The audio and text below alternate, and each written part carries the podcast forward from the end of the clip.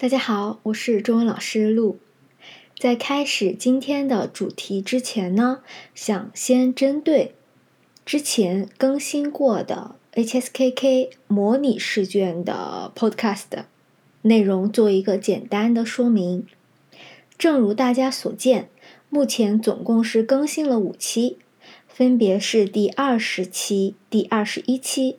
第二十二期、第二十三期和。最新的第二十七期，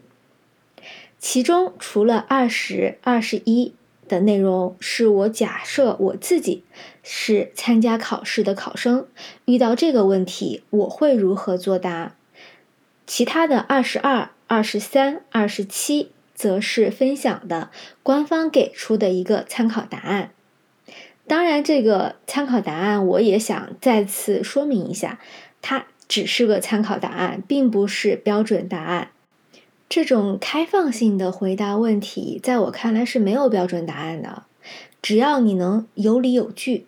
阐述清楚自己的观点，就是会拿到高分的答案，也就是最好的答案。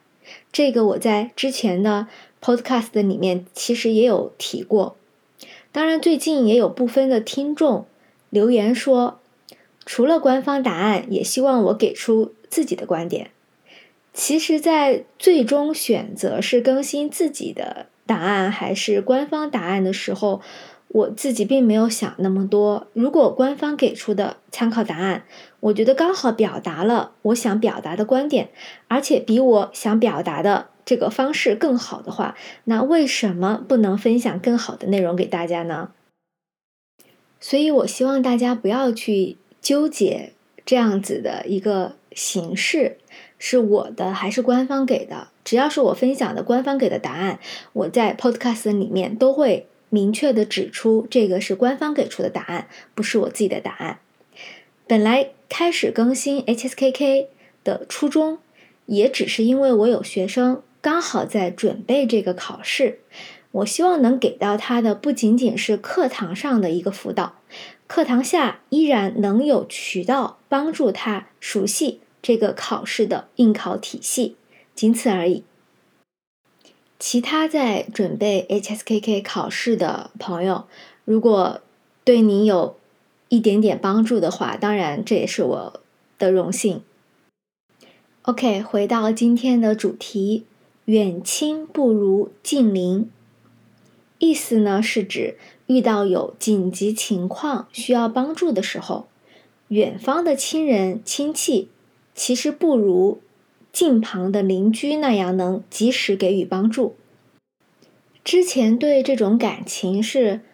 很很难体会的，虽然平时和邻居也有接触，但是接触的并不太多，大多只停留在礼貌的问候阶段。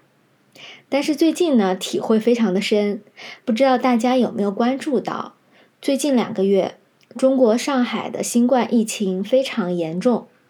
几乎全城处于封闭的状态，所有的上海人民都被困在自己家里面，包括我在上海的亲人，也已经一个多月没有办法出门了，没办法出门，最大的问题是生活怎么办？吃的东西、喝的东西，当然政府会发送一部分的物资，但是因为上海的人口非常多，物流的运力根本达不到这个要求，所以完全依赖政府发送生活物资是不太现实的。这时候就需要用到一些线上的外卖软件，在线手机下单。然后由专门的外卖人员帮忙去超市各个地方采购，然后送货上门。手机操作这些对于年轻人来说非常简单，但是对于很多老年人来讲非常困难。就包括我们家也是这样子的一个情况，两个老人对手机的 APP 完全一窍不通。曾经我们也尝试着 FaceTime 教过他们怎么使用，但是还是没有教会。最后没有办法，只能紧急联系同一栋楼居住的邻居，拜托他们订购自己家里的生活必需品的时候，帮着家里的老人一起订购一些。最近呢，听说小区里面的年轻人们已经组成了志愿者团体，主动帮这些年纪大的老人们在线团购生活物资。家里的老人已经说了好多次了，感谢这些好邻居，关键时刻真的比我们这些远在海外的家人靠谱。最后呢，希望这场疫情能尽快过去，也希望大家都能有很和睦。很友善的邻里关系，因为关键时刻邻居真的可以救命。